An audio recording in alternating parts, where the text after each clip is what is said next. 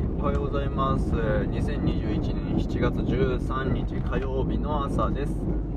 えー出勤中の車の中で録音しております。で、今日は、今日はというか今日もかな、今日も、えーと、子供を見てて思ったことがあるので、それを話す、話しますね。あのーちにあの手回しの扇風機があるんですね。すごいちっちゃいやつ。まああの100均で売ってるおもちゃですよ。うん。で子供がたまにぐるぐるって回してはーってやってるんですけど。この間ですねあのうちに置いてる据え置きの扇風機の前でその扇風機持ってて。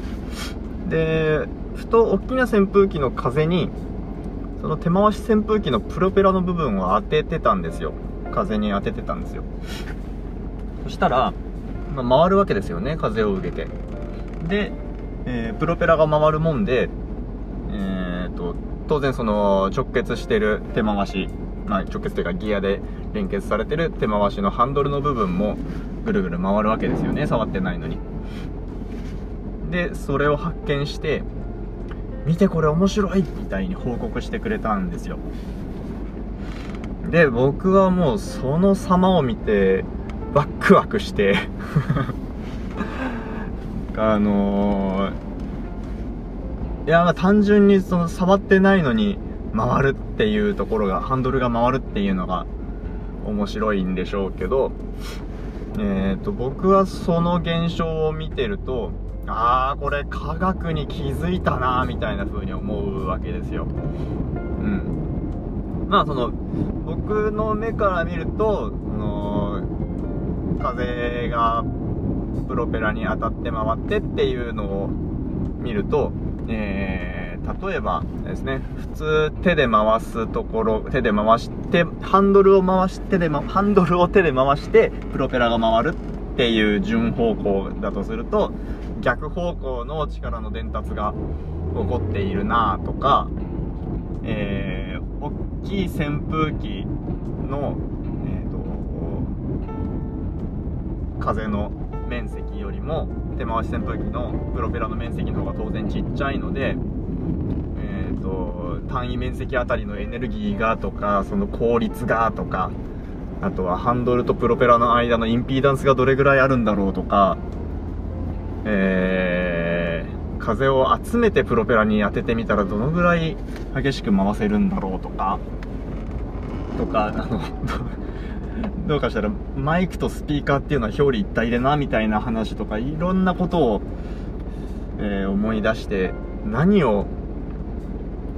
うん何をここからこの子は気づいて学んでいくんだろうみたいなことでものすごくワクワクするんですけどかそういう気づきを子供のね子供の気づきをこうちゃんと受け止めてあげたいなと思うわけです。あのそのプロペラ回るのに気づいたお話もなんかもしもし僕がすごく忙しいとかなんかイライラしてるとかいう時にその報告されたら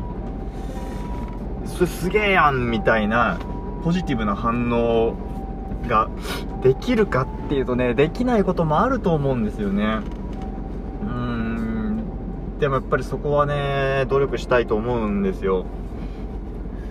その自分のちっちゃい頃の話を思い返すとあのーよくよく両親とか祖母祖父祖母からえーちっちゃい時こんなことがあったんよって聞かされるもうあの語り草のエピソードなんですけどえーと小学校かな？小学校の1年生か2年生ぐらいの頃だと思うんですけど、えー学校の靴箱に数字だけじゃなくってその記号も貼ってあるんですね。このここですよっていうのが分かるように。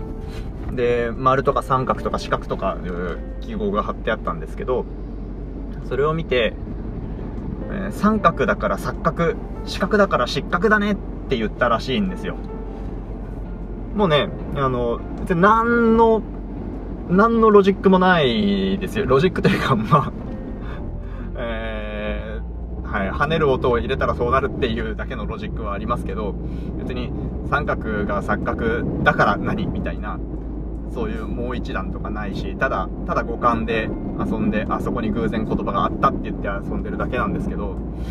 それをねまあこの僕がこの年になっても覚えてるぐらいだからもうもう語り草なんですよね。とにかく とにかくいっぱい こんなこと言ってすごいと思ったんよみたいなことを後に後に聞かされているわけですけど、うん、っていうのともう一個はこれね何年生の頃か覚えてないんですけど、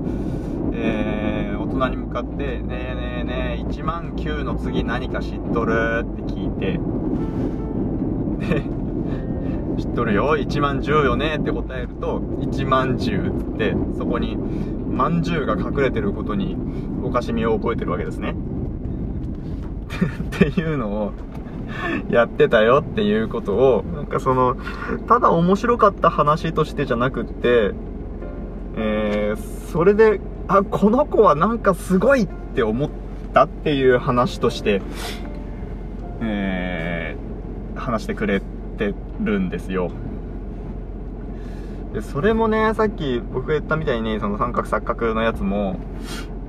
えっ、ー、と1万10のやつもなんか余裕がない時とかイライラしてる時とかにそんなこと言われたらこう適当にあしらってしまってもおかしくないと思うんですよね。大人になった今だから分かることですけど。うん。でもまあたまたまなのかもしれないけどその時それをせずにちゃんと自分と子供が感じている面白さを受け止めようとしてくれたことっていうのはねごく価値があるんじゃないかと思うんですよね。ま